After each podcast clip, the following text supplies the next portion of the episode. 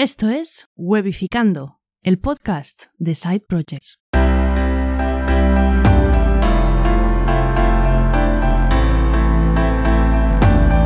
Venga.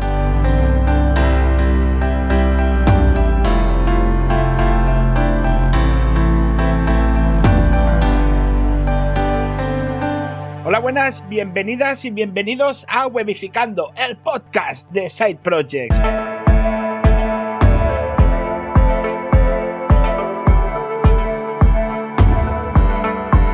Hoy tenemos un invitado, vamos, esos espectaculares.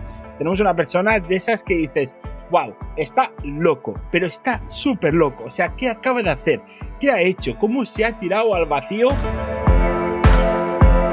Nos lo va a explicar aquí. ¿Cómo le ha dado por tirarse al vacío? ¿Qué proyectos tiene? Si hay algo más en el futuro, que esto le vamos a sacar alguna, alguna exclusivilla por ahí que he escuchado y quiero saber más.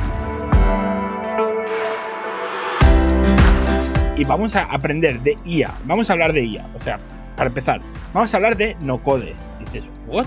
Hombre, la IA y el no code tienen relación. Así que vamos a hablar de las dos cosas. ¿Por qué?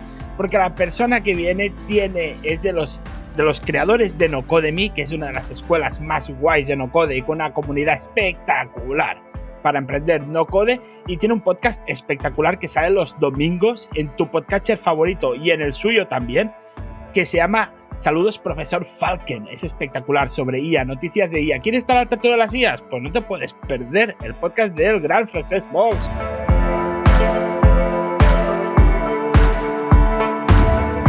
Hola, Francesc, ¿qué tal? ¿Cómo estás? me bueno, sin aire. Estoy ya anodado, anodado después de esta presentación. Pues bien, aquí pasando calor, pasando calor, porque una de las, bueno, ya, ya hablaremos, pero de esto del saltar al vacío, en mi caso ha sido saltar al infierno, mm, temperaturamente hablando, porque claro, entre Holanda y la temperatura que tengo aquí en Cambrils, Tarragona, es un poco diferente. Bastante, bastante diferente. Quizás. Eh, ¿Qué temperatura estás ahora mismo? Ah, puñetera, mucho calor. Porque aparte. Claro, ya, tenemos que poner explícito en el podcast. Venga, hemos tardado un minuto. Ah, 24, 25, 25 grados. No sé calor. 25 grados. Yo tengo cambio, pues, Tonia. Pero piensa que lo tengo todo cerrado para que no se oigan ruidos de fuera. Tilburg, eh, o sea, ahí en Holanda, 18. O sea, 7 grados de diferencia se nota. No está mal. Yo estoy a 14 grados, pero yo creo que es mentira porque tengo calor igual. A lo mejor es que me estoy enfermando y cada vez soy, soy como el Benjamin Button, pero de la temperatura. No, no, pero es que. más baja, más calor tengo. Son 14 grados post-Brexit, que claro. Son... Sí, que cuenta. Sí, sí, sin gasolina. Eh, Exacto. eh, Francés, primero de todo, tú vienes de las Netherlands. Que los que juegan al Minecraft saben qué significa Nether y saben qué significa Netherlands, ¿vale? Entonces, ya es una broma de la gente que juega al Minecraft. Entonces, eh, vienes de las Netherlands. Primero, Netherlands no es Holanda, Holanda no es Netherlands. A ver, explícanos esto. ¿Qué es lo que más nos interesa en el episodio de hoy? Vale. Todo y que, todo y que los holandeses, cuando hablan en inglés, dicen Holland, pero en verdad eh, Holland es una región es una provincia, bueno, no, región sería más bien, una región de los Países Bajos, está North Holland, que es donde está Ámsterdam, y South Holland, hay dos, dos regiones. Y entonces de Netherlands, que sería en inglés, o Netherlands igual, pero en vez de TH con una D, en holandés serían los Países Bajos, que es todo el país. Lo que pasa es que, bueno, desde hace mucho tiempo, supongo que por el hecho de Ámsterdam estar en la región de North Holland, eh, pues se le dice Holanda. Y la verdad es que ya te digo, ¿eh? o sea, ellos cuando hablan en, en inglés no dicen Netherlands, eh, dicen Holland muchas veces. no se preocupa mucho por eso. ¿Y hay alguna región más aparte de North Holland y South Holland? Bueno, tienes North Brabant, que es donde yo vivía, que es en el sur. South Brabant no existe porque es la, el Flandes, que es la parte eh, flamenca de Bélgica, la parte que hablan holandés. Y bueno, muchas más que yo ya ni me acuerdo. Pero sí, sí, está dividido en bastantes regiones, bastantes provincias. Todo y ser muy pequeño, son provincias. Es muy gracioso y en Holanda. Porque yo pensaba que no habría, o sea, aquí en Cataluña y me imagino que en el resto de España hay piques regionales, ¿no? Por ejemplo, yo que vivo en Cambrils, eh, en Reus hay una plaza que se llama Plaza Prim, que es muy céntrica eh, de Reus y hay un, hay una estatua ecuestre del general Prim, que era oriundo de Reus, y el, el culo del caballo apunta hacia Tarragona, que es el, el eterno enemigo de Reus. Entonces yo sabía de estos piques, pero no me imaginaba nunca que en, que en Holanda a nivel de... Y bueno, o sea, hay gente de, de, de, Rotterdam que apoya al Feyenoord, que nunca han pisado Ámsterdam, ni nunca lo harán. Eh, bueno, hay piques, el sur somos los agrícolas. Es divertido. Pero sí, sí, vengo eh, de ahí, vengo de ahí. Seis años he estado. Es como las Castillas, ¿no? Una pregunta, Francesc. Explica cómo llegaste allí y por qué has vuelto. Dos horas. De forma resumida, resumida, si puede ser. A ver. Ah. Bueno, yo estaba, a ver, um, yo en el 2014 estaba trabajando en Bélgica en un cliente final. Esta vez fue la única vez en mi vida que he trabajado dentro, digamos, del departamento. Siempre he estado en empresas de servicios o en ONGs, pero nunca he estado integrado en el departamento de informática de una empresa final, ¿no? Digamos como, como empleado, por decirlo de alguna manera. Y bueno, me salió esta oportunidad, me fui a Bélgica, a la parte flamenca, eh, sin tener que llevar traje de luces ni faralaes. Y nada, estaba ahí y al cabo de un mes de llegar, cancelaron el proyecto, la semana antes de Navidad. Happy Christmas. Genial. Entonces, bueno, pues me volví para aquí, volví a trabajar eh, porque, bueno, hacía falta un... Había una vacante en Médicos Sin Fronteras en el que ya había trabajado muchos años y bueno, estuve unos meses en una cosa muy concreta implementando un, software médico, dando vueltas por ahí.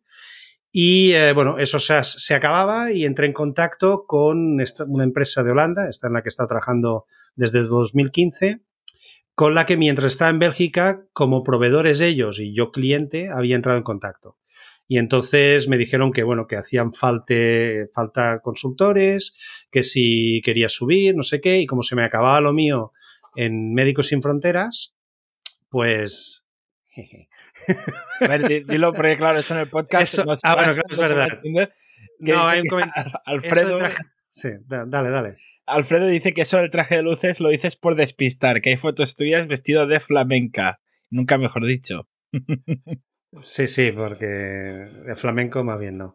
Bueno, pues entonces eh, nada, me llegó la oferta y fue como todo en mi vida una locura porque yo el día, y, va en serio, o sea, fue, fue, una locura, en 2015, el día 29, 28 de septiembre estaba en Guinea-Bissau en un proyecto de médicos viajando, o sea, el 27, el 28 viajando a Barcelona, 29 haciendo lavadoras y haciendo maletas y el 30 de septiembre, que era mi cumpleaños justamente, volando hacia Holanda. O sea, en tres días pasé de África a, medio de la fría Holanda.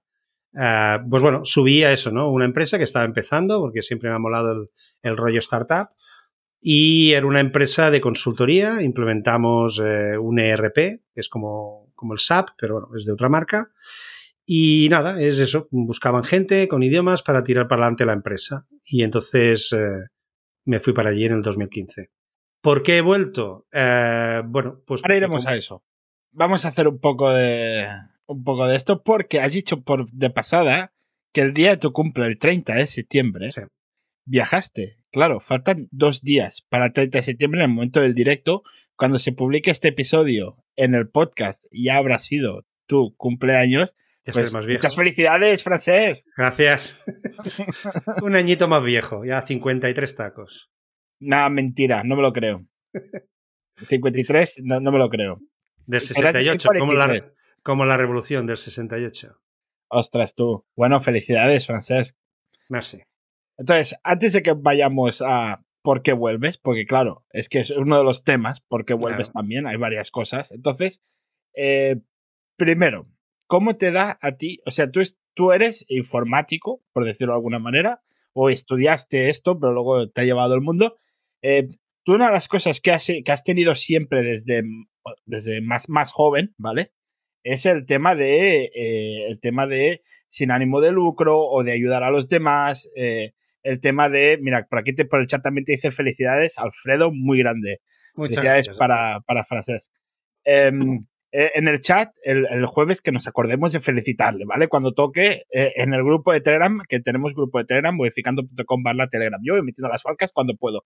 Eh, entonces, a ti te llama mucho el tema de ayudar a los demás, de... Mm. Y claro, tú cuando eras más joven, yo lo sé porque esto lo he escuchado en otra entrevista y lo vayamos a sacar aquí porque quizás la audiencia no lo ha escuchado, que tú dejaste un trabajo que cobrabas bien por irte a Médicos Sin Fronteras, no sé si era Médicos Sin Fronteras o era otro, Mm, pero cobrando menos simplemente porque te gustaba más y porque te llamaba más la atención y te motivaba más a hacer el trabajo en, en Médicos Sin Fronteras.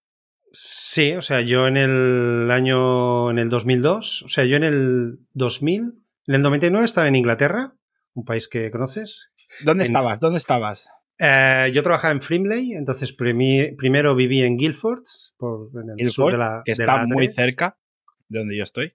Y vale, pues yo al principio vivía en Guildford, pero trabajaba en Frimley. Y entonces al final, pues bueno, me salió el compartir una casa en Frimley mismo y me bajé para allá. Y nada, pues yo volví, eh, también por temas familiares, volví a España y entré a trabajar en una consultoría, pues bueno, jefe de proyecto y cosas de estas. Yo ya por aquella época, porque llevo muchos años metido en cosas así, era monitor en un en una asociación donde dábamos clases por correspondencia, papel y boli, porque en aquel, o sea, año 2000, 98, no había, el tema internet no era como ahora. Y eh, bueno, pues aparte con los chavales, con chavales eh, había de todo, ¿no? Pero normalmente disminuciones físicas y de todo. Bueno, sabes, con silla de ruedas íbamos eh, en plan splay, le llamamos en catalán, no sé, fuera de Cataluña cómo decirlo. Pero bueno, es, hacíamos actividades los sábados, salidas de fin de semana, ir al cine, cosas de estas. Y hubo, yo ya comenzaba a estar un poco quemado de- del trabajo, no me, no me llamaba. Pero bueno, siempre había trabajado, aparte de hacer de voluntario en asociaciones, trabajar, trabajar, siempre había trabajado en la privada, ¿no? Pero bueno, hubo un domingo, normalmente en estas era una serie de fin de semana, em, y bueno, aquí te asignan siempre una persona para estar con ella, darle de comer, eh, si tiene que tomar medicamentos, pues tú te encargas de que los tome a su hora, bla, bla, bla. Y bueno, pues a mí me tocó un- una chica que ya conocía hacía tiempo y estuve todo el fin de semana con ella. Y nada, llega el domingo, em, llegaron sus padres a buscarla y nada, yo la llevé hasta el coche, la, la agarré en brazos porque, bueno, es, eh, o sea, es parapléjica, aparte tiene la, un problema en la garganta y con lo cual no, no, no vocaliza bien, no habla bien. La cogí, la, la puse dentro del, del coche, le, le ato el cinturón y entonces costándole un huevo porque le cuesta mucho hablar, me dio las gracias. Pues claro, y, aquí vas a tener que poner un bip porque se me ca- cayeron los kinders al suelo, por no decir Bueno, ya, tenemos que poner el explícito por aquí, así que si quieres... es que te llega al alma esto. O sea, al final, ayudar a este tipo de personas y que te den las gracias, aunque le cueste, te, te Claro. llena el alma. se me cayeron al suelo y dije, ostras, o sea, eso fue un domingo y el lunes me fui a mi jefe y dije, arréglame el paro. Digo, me largo. Digo, no, no puedo. Entonces, bueno, yo ya hacía tiempo que había estado eh, contactando con ONGs y tal para, para intentar ayudar y había entrado en contacto con el, responsable de informática de Médicos Sin Fronteras, que la sede está en Barcelona y, bueno, el origen es en Barcelona, eh, de Médicos Sin Fronteras, eh, España. Y bueno, claro, el tío me dijo, a ver, tú eres eh, consultor en una privada, ¿dó- ¿dónde vas al mar de cántaro? si no te queda ni una hora para hacer de, de voluntario. Claro. Y nada, entonces cuando le dije a mi jefe que me arreglara el paro, lo volví a llamar y digo, mira, que tengo todo el tiempo del mundo ahora. Y dice, pues mira, desde que hablamos entonces hay una vacante en el departamento de informática en la sede. Y bueno, dicen que las cosas no pasan porque sí, pues bueno. Y ahí fue mi primer gran cambio en que dejé un trabajo, pues que en el año 2000, esto era el 2002, limpios cobraba 3.000 euros Hostia. y pasé a cobrar 1.200. 3.000 euros del 2002, Exacto. que era bastante dinero. Euros, euros, euros. Sí, sí. La pregunta es, ¿lo volverías a hacer? Eh, absolutamente. Nunca me he arrepentido. Ha sido la mejor decisión de mi vida. Siempre he dicho que antes de ese día yo tenía 29 días malos y uno, cuando cobras, hostia, súper bueno, evidentemente. Y luego, a partir de ahí, pues tuve 29 días súper buenos y uno que, bueno, no está tan mal. Eso está muy bien, eso es muy importante. Cuando tener, o sea, aunque cobres menos, pero que durante el mes pues estés bien, ¿no? O Básicamente. sea, hombre, hay unos mínimos, o sea, no, no eran 300 euros al mes que no puedes ni vivir. claro. Era en el 2002, pues con 1200 podías vivir, ¿no? Y no, no había problema. Pero claro, el, el ver el por qué trabajas, el para qué trabajas y el para quién trabajas, A ver, que yo en el año, o sea, yo pienso que yo empecé en este mundo de la informática en el 86, por ahí 86, 88. Claro, en el 2002 llevaba, ¿qué? 20 años, sí, tirando, ¿no? 20 años de experiencia y estaba instalando Windows 95 en portátiles. O sea, si vas a mirar desde un punto de vista de carrera, claro, era un atraso. A mí me da igual, o sea, yo estaba, yo me acuerdo cuando en las manifestaciones del no a la guerra, famosas, porque era toda la guerra de Afganistán, yo estaba en la manifestación, me llamó un tío que no podía entrar en Afganistán porque no le caía el pasaporte por el satélite, me tuve que ir corriendo a la sede, comunicación, claro, o sea, el por qué estoy haciendo esto, a mí me, vamos, o sea, es, no me arrepiento, pero es que en absoluto, en absoluto. Qué fuerte. Lo, lo, jodido, lo malo, porque bueno, ahí estuve tres años en sede y bueno, ya en sede, como yo llevaba todo el tema de informática, pues ya fui visitando algunos proyectos en terreno y ahí pues se me volvió a girar la pinza y dije, me voy. Y en el 2004 eh, decidí irme a terreno como logista, eh, que bueno, que es todo lo que no hacen los médicos, es un logista. Y entonces, eh, pues bueno, primero estuve en la República Democrática del Congo, luego en Darfur, lo que hoy sería Sudán del Norte, que en aquella época era todo junto durante la guerra. Y claro, ahí, hostia, lo tuve que dejar por temas familiares y de salud, ¿no? Pero nunca me he arrepentido, nunca he arrepentido. Y, y, y, lo malo es que, claro, como ya he dicho en algún podcast, yo ahí toqué el cielo con los dedos a nivel profesional. O sea, ahí estaba. Y a nivel personal. Sí, o sea, me gustaba lo que hacía, disfrutaba el por qué lo hacía. O sea, era brutal. Claro, volver atrás a partir de ahí es algo que he ido desde entonces. Bueno, de hecho, volví en el 2005. Eh, entonces entré a trabajar en una empresa, informática, etcétera, etcétera. En el 2010 eh, me contactaron porque había una emergencia nutricional en Níger para ir tres meses.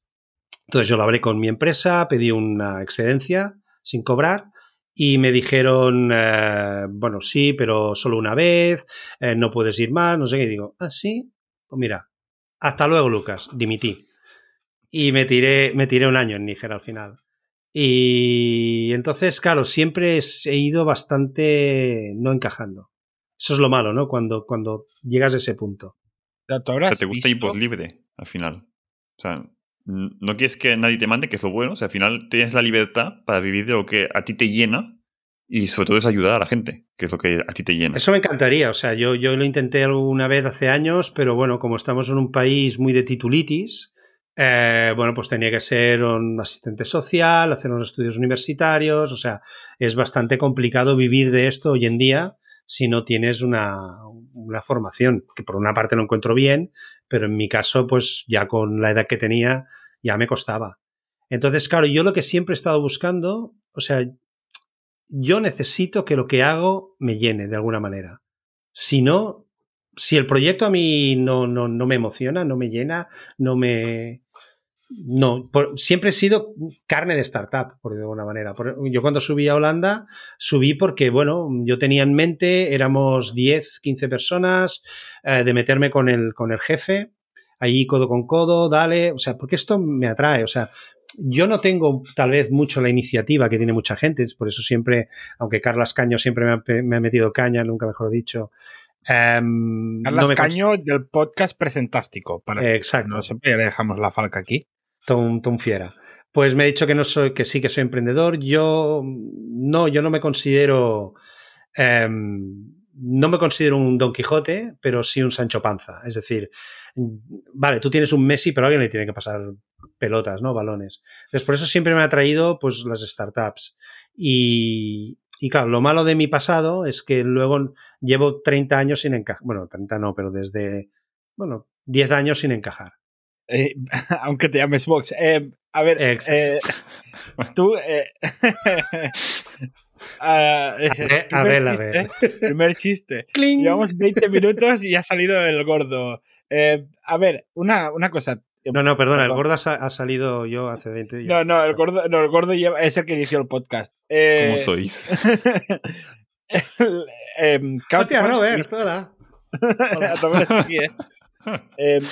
No habrá venido, no habrá venido. Eh, desde que, o sea, cuando fuiste a África, cuando fuiste a, con Médicos Sin Fronteras a muchos sitios, a Níger, etcétera, tú habrás visto muchas cosas.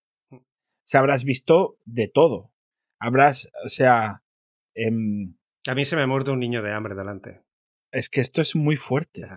¿Cómo, o sea, cómo vienes mentalmente? O sea, ¿cómo, cómo lo llevas mentalmente todo, todo esto? O sea, no sé, es que yo para mí debe ser un, algo, un shock mental tan fuerte que, que, te debe quedar un pequeño trauma aquí de, de por vida.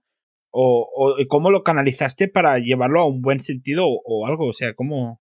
Bueno, he intentado hacer, a ver, claro, porque tienes a los sanitarios que, no es que claro, no es que estén acostumbrados ¿no? a ver morir gente, pero entre comillas va con su trabajo y más en estas situaciones. O sea, ahí yo tenía compañeros sanitarios y por sanitarios me refiero a enfermeras, médicos, o sea, todo, toda la gama. Que, claro, ahí habían visto cosas que ellos decían que no habían visto en su puñetera vida. Porque, claro, ahí o sea, yo, por ejemplo, yo tengo, tengo gota, tengo ataques de gota, ¿vale? Por ácido úrico y tal, que es una tontería. Eh, que aquí, pues cuando estoy en Europa y me da un ataque, pues bueno, me compro una pastilla, me la tomo dos días y puto. Ahí, claro, ahí, y fue la, la razón por la que lo dejé, claro, me dio en medio de Níger, Uh, claro, no podía caminar, no podía, no hay nada, no hay claro, paracetamol, pero eso no te da. Uh, claro, tenía que ir con, con ¿cómo se llama? Crosas, uh, muletas. Muletas.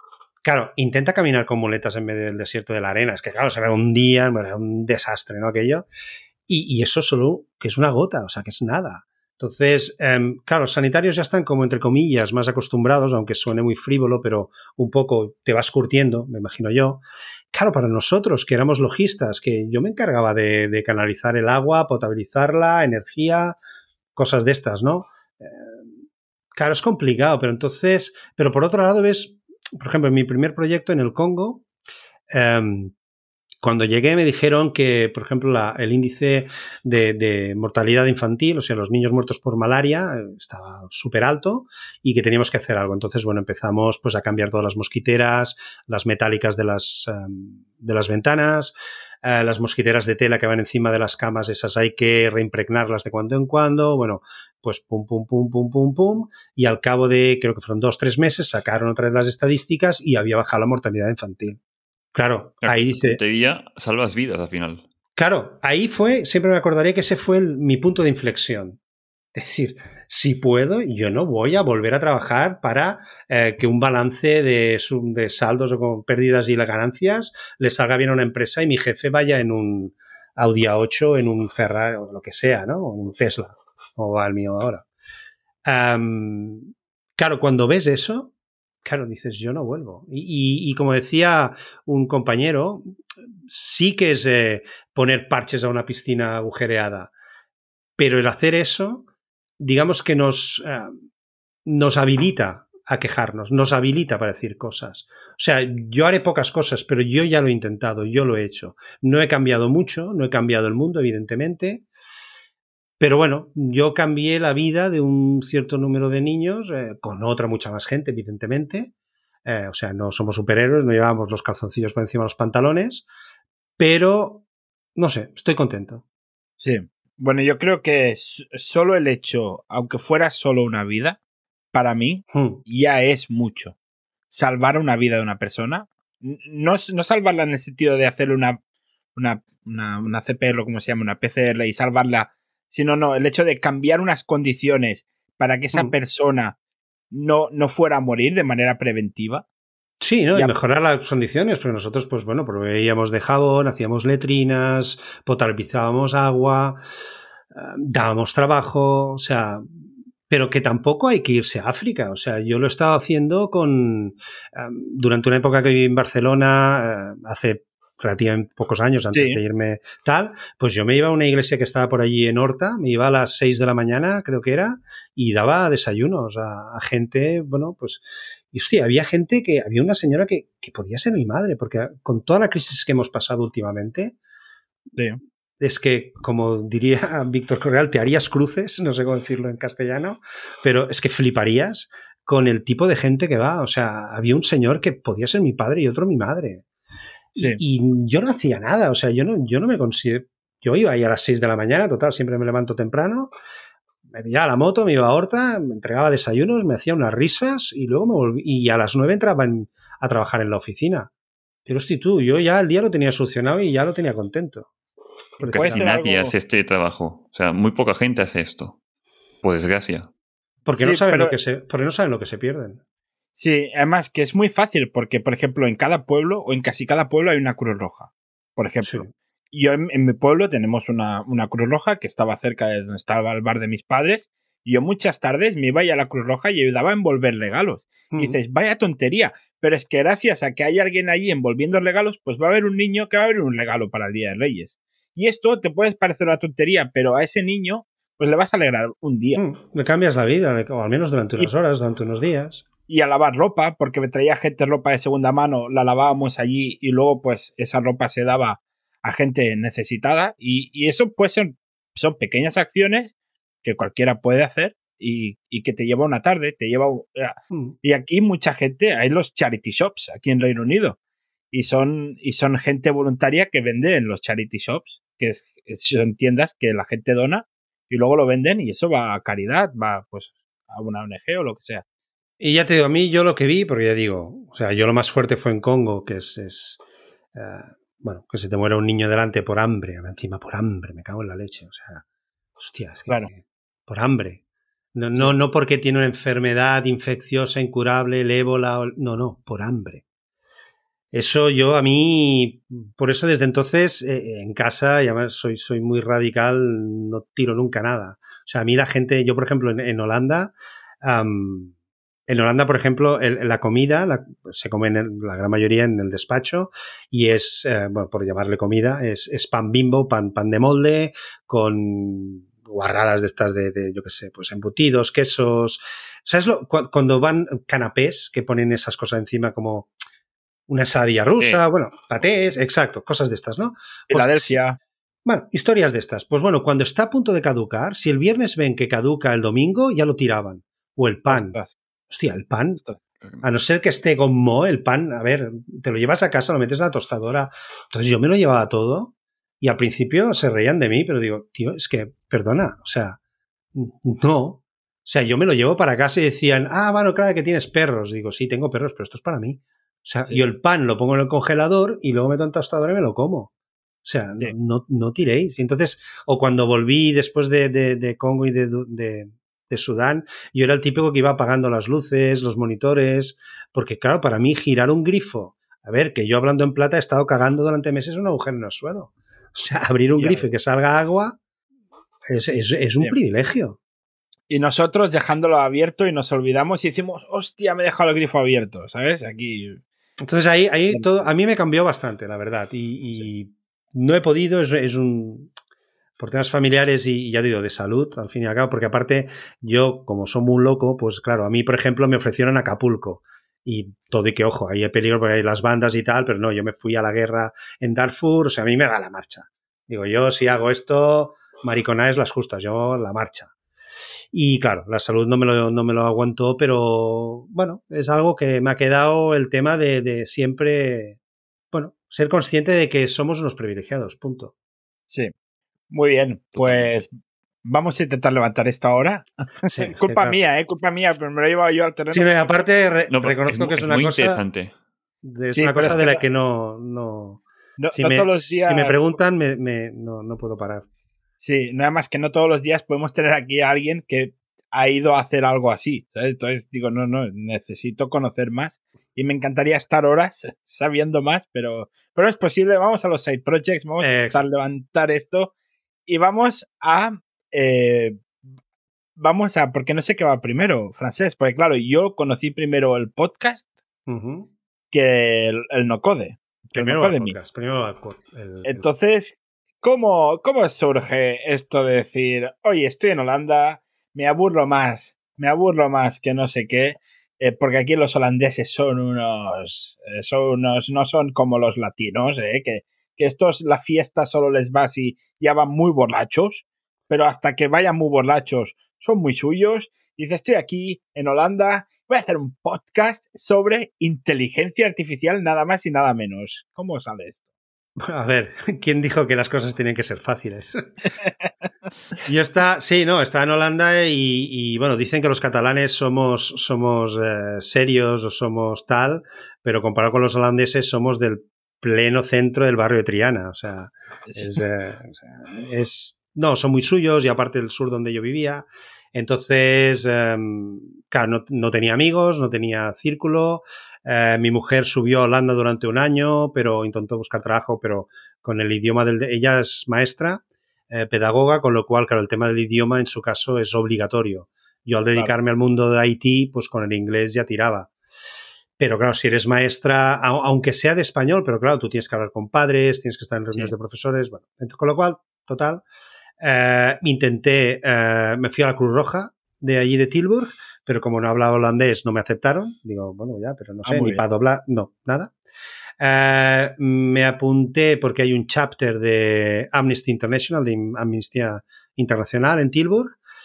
fui a la primera reunión. IA, ¿no?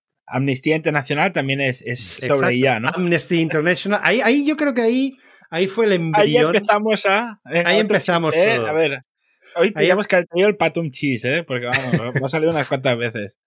Y nada, la primera reunión eran 12 personas. Eh, no les dio la gana hablar en inglés, hablaron solo en holandés. Ah, muy bien. Sí. Al único, ya claro, yo era al principio, era el primer año, todavía no, no me enteraba de nada. Al único que más o menos entendía era un tío que era abogado, con lo cual, claro, habla con una cadencia y con. O sea, es diferente. Y luego, ¿Cuál es la probabilidad de que en un grupo de 12 personas tengas un gangoso? Eh, ¿Gangoso en qué sentido?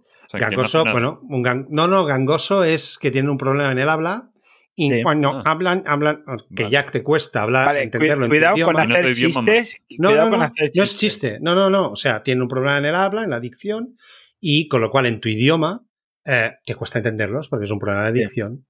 Vale, pues yo tenía dos. O sea, en un grupo de 12 personas que solo querían hablar en holandés, encima dos con un problema en la dicción que ya, aunque hubiera sido catalán o español, no los hubiera entendido. vale, entonces, una pregunta. ¿Cómo, ¿Cómo distinguiste que dos personas hablando en holandés eran gangosas? Porque no pronunciaban la J. Ah, vale, ostras. Que es la... Que ahí pronuncian la J. Como... no la bailan, pero la pronuncian, sí, sí. Ostras. Aquí el que la baila es el Alfredo. Alfredo, un día te queremos bailar una J. Bueno, eh, total, que como no había manera, entonces yo escuchaba muchos podcasts y dije, bueno, pues no sé, ya me gusta.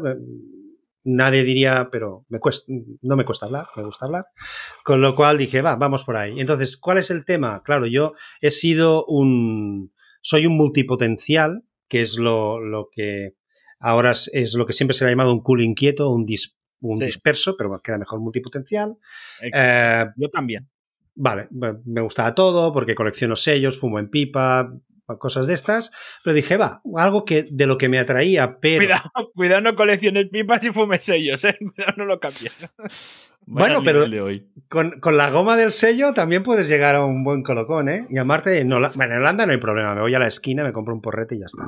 Bueno, pues... eh, nos van a banear, nos van a banear. No, perdona, son, son comercios legales. Es legal, ah, es verdad, es verdad. Si lo haces en Ámsterdam. En, Holanda. no, no, en toda Holanda. En toda Holanda en es legal. En, toda la región de Holanda o en todo el país de Holanda, de Netherlands. En todos los Países Bajos es legal. En algunos sitios necesitas mostrar un documento identificativo holandés porque no venden a extranjeros o a gente que no viva ahí. Eh, pero como yo tengo el carnet de conducir holandés, pues no tenía problema. Y no, no, no, absolutamente. Sí. Lo vas a mantener, ¿eh, Pillín? No hay, no hay puntos. No tengo puntos. Ostras, no tienes puntos. No, es de color rosa, pero bueno, ¿qué le haremos? Pero no tengo puntos. Bueno, total. El rosa es bonito. Mira, el rosa es el que tenemos aquí en el en Modificando, así que es bonito. Bueno.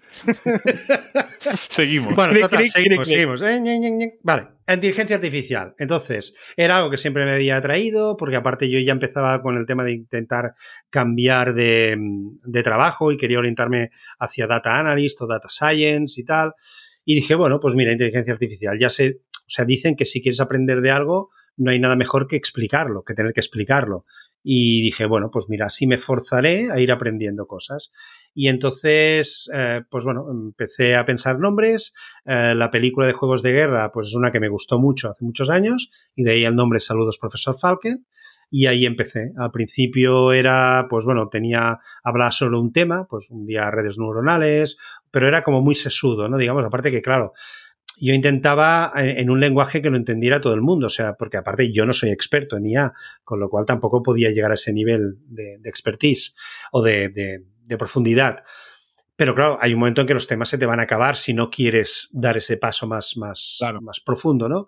Entonces empecé a incorporar noticias, hay muchas, o sea, he alucinado durante la semana en RSS y tal, voy mirando y hay muchas noticias y noticias noticias de todo, o sea, muy, muy, divertidas y muy, muy chulas. Y empecé con ahí, darle más peso a las noticias. Y ahora últimamente, aunque con el tema de la mudanza y todo, pues llevo un par de semanas desaparecido, pero le he dado otra vuelta de tuerca y le he metido, pues bueno, eh, storytelling, me monto una historia, me invento, a veces me invento una pequeña historia de introducción a lo que es la noticia, mm. eh, me he creado un personaje, el Perry Robot, para cosas de abogados, eh, se ha escrito un algoritmo en vez de se ha escrito un crimen, bueno, chorraditas de estas. Y bueno, me lo paso muy bien, la verdad, me lo paso muy bien. Y era un poco para salir de la monotonía. Has encontrado una manera de pasártelo bien mientras haces el podcast. Sí, y hacer cosas divertidas de inteligencia artificial. Estas me gustan mucho más que lo que al principio del podcast, pero entiendo que te lleva mucho más trabajo como podcaster, pensar en la historia, crearla y hacer la ambientación y todo. Pues muchísimo más, entiendo. Mucho, mucho, mucho. O sea, horas editando, pensando la música, buscándola, bajándola. ¿Cuánto tiempo tardas en hacer no un episodio? Mira, hay uno que es el, yo diría que es el más complejo que he hecho hasta ahora, que hará dos o tres, que se llama la carta 256, que son, no sé, 20 minutos, 20 y pico minutos, no sé, una cosa de estas. Sí, ah, efectivos, por decirlo de alguna manera, pues tardé casi tres horas entre recopilar la noticia, escribir el guion, pensar los chascarrillos, entre comillas, dónde metería un ruido de gaviotas, dónde metería un no sé qué. Pues casi tres horas en total para 20 minutos de podcast. Pues te digo que, no está mal, ¿eh? Yo pensé que O sea, ese episodio, ese episodio, eh, que el que no lo escuche, que lo, que lo busque luego, episodio Carta 256. Escalite. E-, ese episodio yo me imaginaba más de tres horas, ¿eh? no, no, la verdad es que no. No, pero lo tenía bastante claro. O sea, tardé mucho más en, buscar.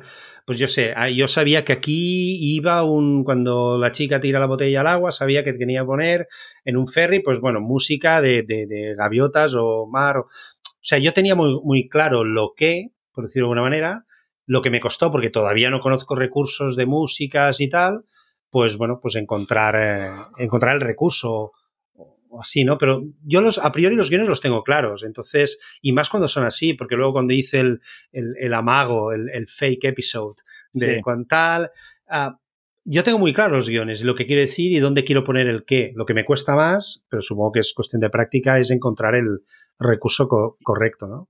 quien no lo sepa, ya vamos a hacer spam de contra spam de contra spam. El fake episode es el que hiciste después de la entrevista en el podcast de Chus Navarro, que es el de Cachetocast. Así que ya hacemos, como vino también por aquí Chus, pues ya hacemos el, spam también de, de, Chus.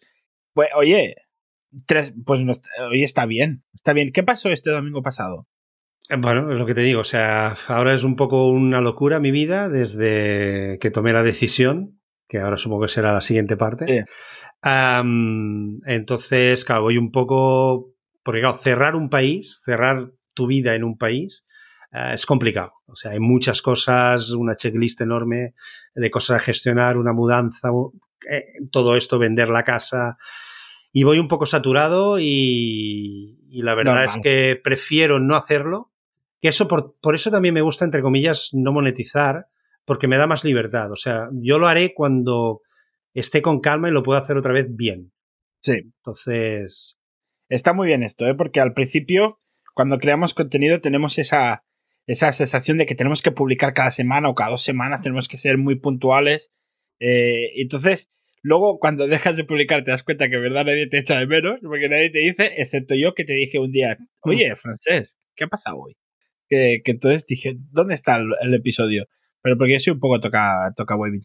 Eh, entonces, Fraser, me parece muy bien que hayas encontrado ese punto y, yo creo que animo a todo el mundo a encontrar ese, ese punto de decir, oye, yo me lo quiero pasar bien y si no puedo, no puedo, no pasa nada. Mm.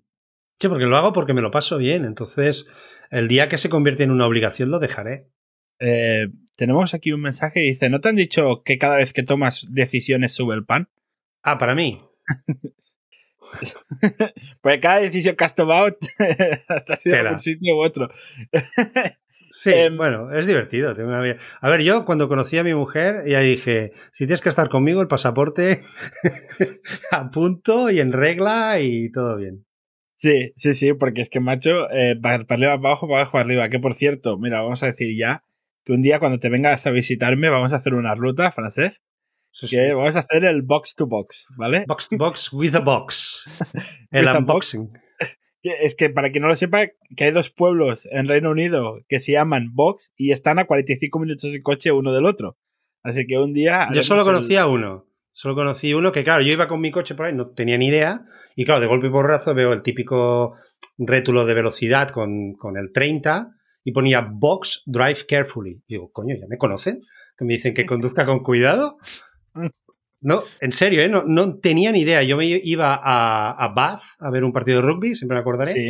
y crucé por ahí y no tenía ni idea de ese pueblo. Entonces, claro, vi Vox y claro, me paré, hice fotos, claro, te pasé un poco, ponía ayuntamiento de Vox, bueno, pues hagan todos, que es mío. Ah, y no tenía ni idea, no tenía ni idea. Sí, claro, Box que está en, en- Wiltshire, Wiltshire y claro, Bath está en Wiltshire y Bristol también. Para esto, Robert, pregunta. Sí, para volver a redirigir el podcast, porque nos vamos por ramas que da gusto. Eh, con lo que comentó José León en la entrevista que le hicimos, de no dejes tu trabajo, búscate otro trabajo que te llene y. o al menos ten mucho dinero ahorrado para estarte años sin monetizar tus proyectos. Que al final es lo que entiendo que has hecho Francesc. De que, bueno, pues la venta de la casa o el dinero que tenía ahorrado del trabajo que pagaban bien. ¿Ahora qué? O sea, solo estás con el podcast, el No Academy, ¿cómo va? ¿Qué proyectos Bueno, tienes ahora- en mente? crear? Bueno, de, de entrada, yo tengo 53 años, con lo cual me quedan pocos menos años por los Pensaba que ibas a decir, tengo vosotros? 53.000 euros. Pensaba que decir, pero ¿qué No, dice? no, no. Con lo cual me quedan menos años por, por los que preocuparme que, que el resto de... Bah, Aún mentiroso. te queda mucho, ¿eh? Te queda mucho, bueno, que eres pero- joven. Pero no, no, o sea, sí que es verdad que como tú dices, o sea, y como le comenté a, Vic- a Víctor cuando también me entrevistó, no soy ningún loco, o sea, no me voy a, a- no me lanzo a la aventura. Entonces, eh, bueno, yo en Holanda pude comprar una casa, aparte porque allí las condiciones son mucho mejores que en España, eh, y con el tema de la venta y de que han subido precios, etcétera, etcétera, pues bueno, em, tengo ahí un cojín que me va a dar eh, un tiempo para poder vivir, porque pedí a mi empresa, la de Holanda, tenemos una entidad en España, o sea, no es una empresa como tal, es una entidad legal que permite hacer contratos y de hecho tenemos eh, tres personas, un consultor y, dos de, ventas que están con contrato español. Entonces yo les dije que, bueno, pues que si me querían ayudar después de seis años con ellos, que no me iba a la competencia, no me iba a nada, sino que necesitaba un, un cambio, porque, bueno, no me gusta por dónde ha tirado la empresa ahora. Pues que, bueno, que me hicieran un contrato temporal, un contrato de un mes, dos meses, o de un día, lo que fuera, para poder optar al paro español, porque con el holandés no somos tan Unión Europea en ciertas cosas, es complicado. Y bueno, no me han dicho nada, me ignoran los mails, supongo que al final no lo harán. Pero bueno, con el tema de la venta de la casa tengo ahí un cojín que me puede durar un par de años. ¿Que de, de dónde pienso tener los ingresos? Pues bueno, eh, y ahí entro. La razón que me hizo cambiar fue No Codemy. Es decir, yo cuando estaba en Holanda, como no tenía amigos y nada, pues entraba en, en los, en los grupos de, de, Telegram. Ahí contacté con Maxi Ogas, que es un chico argentino que vive en Düsseldorf. Y hacíamos, eh, pues bueno, hacíamos algunos días, durante unos días hicimos, no sé cómo llamarlo, como un Zoom, ¿no? La gente que quisiera, pues bueno, desconectar un poco y hablar, eh, que justo era la hora en que yo me iba a dar una vuelta por Tilburg, con lo cual yo iba en plan eh, unidad móvil. Incluso un día se juntó Robert. Y Pensaba bueno, que se, se- se juntó con un porrillo. O sea, no, Robert. Em, y cuando todavía estaba por el Maresma. Y nada, pues ahí hablando, hablando, hablando con Maxi. eh, luego él también hizo un. En un podcast habló de que estaba. Pero estaba él buscando una persona de comunicación. Pero bueno, a mí no me quedó claro. Igualmente yo le dije, oye, mira, que estoy buscando algo, algún que me guste, algún proyecto. Yo tenía trabajo y en en aquel día tampoco pensaba dejarlo.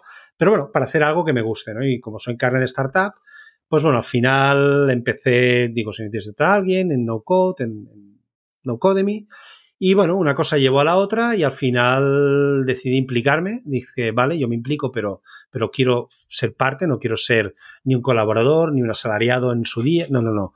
Yo quiero meterme, ser socio. Y nada, hemos montado una empresa, los dos, en Estonia. Eh, los dos somos cofundadores, sí. en Estonia, un gran país lleno de gente en el extranjero.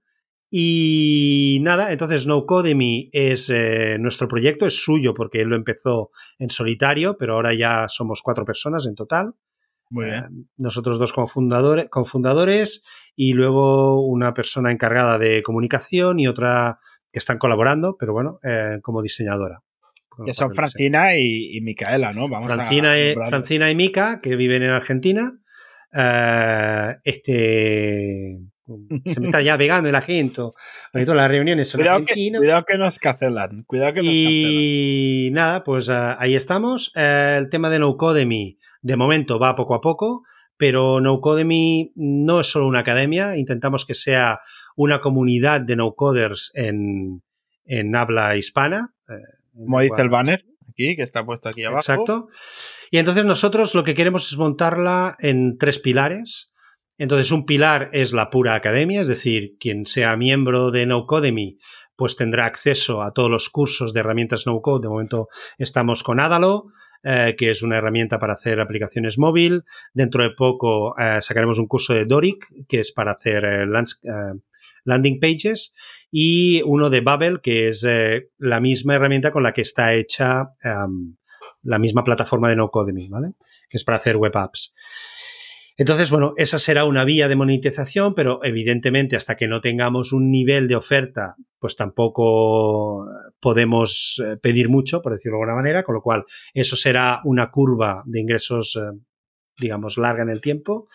Pero por otra, tendremos la pata de servicios que le llamamos, que es que, bueno, tanto Maxi como yo, como futuros eh, alumnos que hayan hecho un curso con nosotros, pues ofrecer nuestros servicios a empresas como desarrolladores. Entonces, bueno, pues por ahí, a través de, de NoCodemy como empresa, facturar como desarrolladores, eh, en mi caso en Babel, en caso de Maxi, Babel y Adalo, y bueno, y, también intentar ayudar, y ahí lo digo con la tercera pata. Eso ahí va yo también.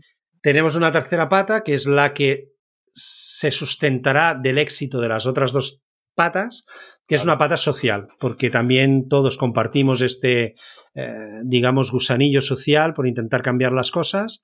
Y, pues bueno, por ejemplo, gente que no tenga trabajo y que pueda, tendremos becas, es decir, gente que quiera estudiar, no tenga dinero, pues ofreceremos becas, ofreceremos ayudas, o sea, no se quedará nadie sin poder, sin poder em, estudiar. Y eh, bueno, si vemos que es un, alumno que, bueno, pues tiene un nivel, porque claro, al fin y al cabo, um, al fin y al cabo estará representando a NoCodemy cuando esté trabajando en un proyecto como programador o programadora, ¿no? Pero bueno, pues intentar eso, ¿no? Que, encuentre trabajo de esto. Y, eh, por ejemplo, una cosa que ya estamos haciendo ahora es, hemos contactado en Argentina, hay una, una academia, una escuela que quiere incorporar el no-code en el currículum de los alumnos, o sea, quiere que sus profesores enseñen a sus alumnos no-code con lo cual le hemos dado acceso a los profesores a nuestra plataforma, pero hemos dicho no nos pagues, pero a cambio, o sea, tú tienes acceso, te damos acceso, pues, durante un cierto tiempo, unos meses, unas personas, para que aprendas Adalo, Babel y lo que haya, y le puedes enseñar a tus uh, alumnos, pero en vez de pagarnos en dinero, lo que queremos que hagas es que nos cedas unos días a la semana una sala de informática, es decir, una sala con internet, con ordenadores, etcétera, etcétera. Entonces, nosotros teniendo esto, nos vamos a una asociación pues con mujeres en riesgo de exclusión o personas en general con riesgo de exclusión, gente pues bueno, que no tiene medios, que tal, y entonces a ellos también les ofrecemos las clases gratuitas y como no tienen medios ni internet ni ordenadores, irán a hacer el, a, a cursar los, digamos, las, las lecciones a las salas de la academia. Es decir, que es un win-win para todos. Entonces, esa es una cosa que ya está en marcha en Argentina. Eh, tenemos ya esta academia que nos ha, esta escuela que nos, nos ha cedido salas y ahora ya estamos contactando con varias asociaciones de la región para, bueno, pues para poder poner en contacto. Y eso es, es, un curro todo esto. Sí. Y esto es gracias a Francina, es la que está ahí metiéndole caña y Francina, que es nuestra colaboradora, ya digo, en la parte de comunicación. Ella es la que lo está llevando todo en primera persona y muy implicada. Y la verdad es que estoy, bueno, estamos, Maxi y yo, muy contentos del equipo que estamos montando. Sí, además es un equipo espectacular que yo lo, conozco más o menos bien. Em, claro, aquí felicidades, como dice Robert, eh, porque claro, muchas empresas grandes lo hacen, pero para desviar impuestos por otro lado, y no quiero que me denuncie nadie. Eh, vosotros ya lo hacéis, el tema de labor social, ya lo hacéis desde el inicio. Se ya entra dentro de una de las patas importantes es la labor social. O sea, eh, vamos a monetizar por suscripciones de los alumnos, vamos a monetizar. Hay, que vivir, hay que vivir. Hay que vivir, vamos a monetizar. Hombre, claro, a ver, eh, a ver al final hay que monetizar y, está, está bien, hay que cobrar por el contenido, leñe. Que para eso también nosotros tenemos un podcast premio, wayficando.com barra premio. Y eh, también tenéis la pata de ofrecer servicios a empresas y la tercera pata, que como has dicho tú, es una tercera pata también muy importante, que es eh, la labor social. O sea, ayudar a gente a que pueda aprender a, programar en no code, porque también quizás no es más, no quiero decir que es más fácil, pero que también te puede ayudar mejor a reciclarte desde otro ámbito profesional, que quizás la programación que te pueda asustar más desde un principio, la programación me refiero a código, eh, y entonces, eh, claro, también estáis ayudando a cambiar vidas de la gente. O sea, de otra manera sigues cambiando vidas, Francesc. ¿Cómo lo he hilado? Muy bien, muy bien. Yo no lo había pillado por ahí, pero sí, sí, ¿no? Es que, claro, con el no code hay gente, por ejemplo, en mi caso, o sea, yo fui programador, pero la última línea de código que escribí fue en el año 99, con un lenguaje que se llamaba RPG 400, que no tiene nada que ver con lo que hay hoy en día. Entonces yo me acuerdo hace un par de años que, porque me gusta, a mí me gusta programar. Claro, intenté meterme con JavaScript, orientación eh, orientada a objetos y tal. Y claro, se me hizo un poco bola. Se me hizo un poco bola porque, claro, son paradigmas totalmente diferentes a lo que yo hacía. En cambio, con el no-code, a ver, has de tener una cierta lógica. O sea, tienes que montar, vale, procesos, workflows. Si hago esto, entonces que haga aquello evidentemente necesitas una base de estas, pero por ejemplo, nocodemy.co, que es nuestra plataforma, la estoy manteniendo yo. Y en Babel, bueno, ya me viste tú mi directo en Twitch, no soy un gran experto, no llevo un año y pico como, como Maxi, pero bueno, me veo capaz de hacer cosas de estas. Con lo cual, bueno, pues son herramientas que permiten a gente eh, poder llegar a, hacer cosas. Y no solo esto, o sea, gente, pues diseñadores, gente con, por ejemplo, en, Latinoamérica hay mucho emprendedor, por decirlo de una manera, o sea, hay mucha gente con muchas ideas de negocio. Lo que no hay es dinero, dinero para pagar desarrolladores, dinero para montar aplicaciones hechas desde cero por un programador. Y en cambio, con una herramienta no code, puedes sacar un MVP muy rápido y luego, y no solo los MVPs, y esto es, una cosa que quisiera, un mito que quisiera derribar aquí, que el no-code no es solo para MVPs, o sea, te permite hacer una cosa rápida, funcional para validar tu idea, pero luego puedes hacer de todo con no-codes. Que sí, evidentemente, supongo que habrá alguna parte siempre que necesitará programar, pero también el tema es, em, ¿será necesario hacer esa parte de código? ¿Es de verdad necesario? No lo sé, supongo que sí, que habrá muchas cosas que habrá, habrá que terminar programando, pero hay un gran porcentaje que no. Mira, aquí eh, Alfredo nos dice que programar no es escribir palabras en un idioma extraño o en un lenguaje extraño, es segmentar un problema grande en problemas pequeños y solucionar cada uno de ellos en cada paso. Y cada uno de los problemas pues se puede solucionar con herramientas diferentes. O sea, bueno, a lo mejor un problema lo solucionas picando código, pues tienes que hacer algo muy ad hoc, muy custom, y entonces pues que el rover te lo hace picando código, o a lo mejor otro problema lo solucionas con un integromat que te integra dos cosas en una, otro problema lo, lo haces con, con, un webflow que en el antitutorial de la semana pasada no lo pudimos hacer y tuvimos que ir a CART para que nos lo hiciera. Mira, hola, hola, tienes aquí ah, detrás al, al, perrucho. El perrito. A los dos, a dos de los cuatro. Muy bien. Eh, entonces, eh, claro, Robert, ¿tú qué opinas del tema del no code? que sí, que te quita muchísimo trabajo. O sea, todo lo que se puede hacer con no code en vez de programando, pues es mucho más barato, mucho más rápido y seguramente menos propenso a errores. o sea, hay menos cosas de, de, buguear después. pero sí que es verdad que algunas cosillas que el cliente te pueda pedir te dan falta código final. Pero para productos que, a ver, como digo, que esté muy limitado los requisitos y que sepas que se puede hacer con no code, te encaja perfectamente.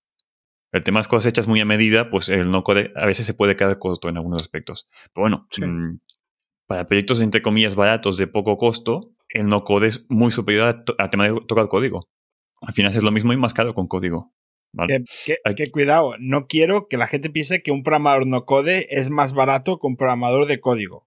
Que no, sino que hay cosas que más tardas menos con menos dinero. Eh, exacto. Sí. a lo mejor al tardar menos, eh, exacto. te sale más barato. Claro, por ejemplo, la, típica pantalla de login, de, sign in y sign up, o sea, hacer login o, crearte tú como usuario, son cinco clics. O sea, en un cuarto de hora, a ver, luego pasa con todo, ¿no? Te monto en un cuarto de hora y luego me tiro dos con el diseño, que si este color, que si este tipo de letra. Pero lo que es la funcionalidad son cinco clics. Entonces, claro, si eso yo lo tuviera que hacer, y aparte, o sea, tampoco eh, em, me puedes comparar a mí hoy en día, o cuando no sé Babel, con un programador que tiene 10 años de experiencia en PHP, JavaScript o lo que sea. Claro, el tío me hará el sign in y el, y el login y el logout y todo en 5 minutos, pero porque tiene 10 años detrás. Pero yo sin saber Babel, sí, pero que, que sí, pero que me refiero que, que yo te diré, vale, yo te hago una pantalla de login y logout en, en 10 minutos. Y un programador de, en, tampoco quiero llamar tradicional para que no se enfaden, pero bueno, un programador code. De código. en vez de no code, eh, eh, dice, ma, pero yo te lo hago en cinco minutos. Sí, pero tú has tardado 10 años de conocimientos en llegar a este punto. Yo con tres días de Babel ya te lo hago. ahí es donde quiero llegar a comparar. O sea, yo no quiero decir que lo que se puede hacer con code se puede hacer con no code o tal o no. No, lo que quiero decir es, para llegar a hacer esto, ¿cuánto tiempo necesito aprendiendo un lenguaje de programación, una gestión de base de datos, etcétera, etcétera? ¿Y cuánto tiempo necesito para aprender una herramienta no code para llegar a este punto, que es el que a mí me interesa, ojo, que no es montar una API, no es, no, no, no, yo quiero montar una tienda online, por decirlo de alguna manera. Entonces, yo ahí es donde quiero centrar las comparaciones. No en si se puede hacer con código o no con código, porque creo que son, no sé, no, son cosas distintas. Es como yo tengo una moto, tengo una, una Harley y me dicen, ya, pero es que no corre a 160 pues, pues que, a ver, ya, pero no yo, no, yo no quiero ir a 160. O sea, yo tengo la moto para hacer lo que yo quiera. Entonces, tú habrá, querrás hacer una cosa muy que vaya a bajo nivel, mm, código máquina, tal, tal, pues olvídate del no code, evidentemente. Vete a un low code o vete a un C o C Sharp. Cada, cada aplicación tiene su, su herramienta. Entonces, lo que yo digo es eso, que el no code me permite, partiendo desde cero, llegar a un punto que con el code necesitaría meses, seguramente. Sí, mucho más tiempo y mucho mayor coste. Sí, sí, totalmente. Sí. absolutamente. Y aguantadlo ahí porque continuamos la semana que viene. La semana que viene continuamos hablando de No Code, continuamos hablando de No Code otro proyecto que Francesc nos presenta. Pero bueno, eso ya será en el episodio del lunes de la semana que viene en tu podcatcher favorito y en el de Box también. Esto es una broma interna del Telegram. ¿Cómo acceder al Telegram? Pues en modificando.com barra Telegram, que esta semana se decide lo que haremos el jueves en el directo en Twitch. Que por cierto, nos puedes seguir en Twitch, modificando P, y también en Twitter y en Instagram, modificando P. Y te puedes suscribir al Premium, que dices, ostras, quiero colaborar con estos chicos y quiero acceder a contenido exclusivo, a un episodio exclusivo cada semana y un correo exclusivo cada semana pues por menos de una cerveza a la semana tienes ese contenido para ti a la vez que ayudas a que esto crezca en modificando.com barra premium. Y te tengo que decir una cosa, los amigos Xavi y Alfredo han sacado un nuevo podcast que se llama Autónomos con ánimo de lucro. Eh, no sé si aún está, cuando estoy grabando esto, no sé si todavía están los podcasts o no, porque esto lo acaban de sacar en este momento que estoy grabando esta, este outro. Eh, pero bueno, podéis ir a, podéis ir a de lucro.com y allí encontráis su podcast, que está muy bien, les podéis seguir en Twitter, autónomos con ánimo de lucro, de Alfredo, nuestro amigo algio.dev y Xavi Angulo de VP, de Pingüino VP. Así que son muy cracks y por eso os regalo este espacio porque os lo merecéis y os quiero mucho. Nada, a los que estáis escuchando también os quiero mucho. Hasta la semana que viene. Recordad que este jueves directo en Twitch. Un abrazo.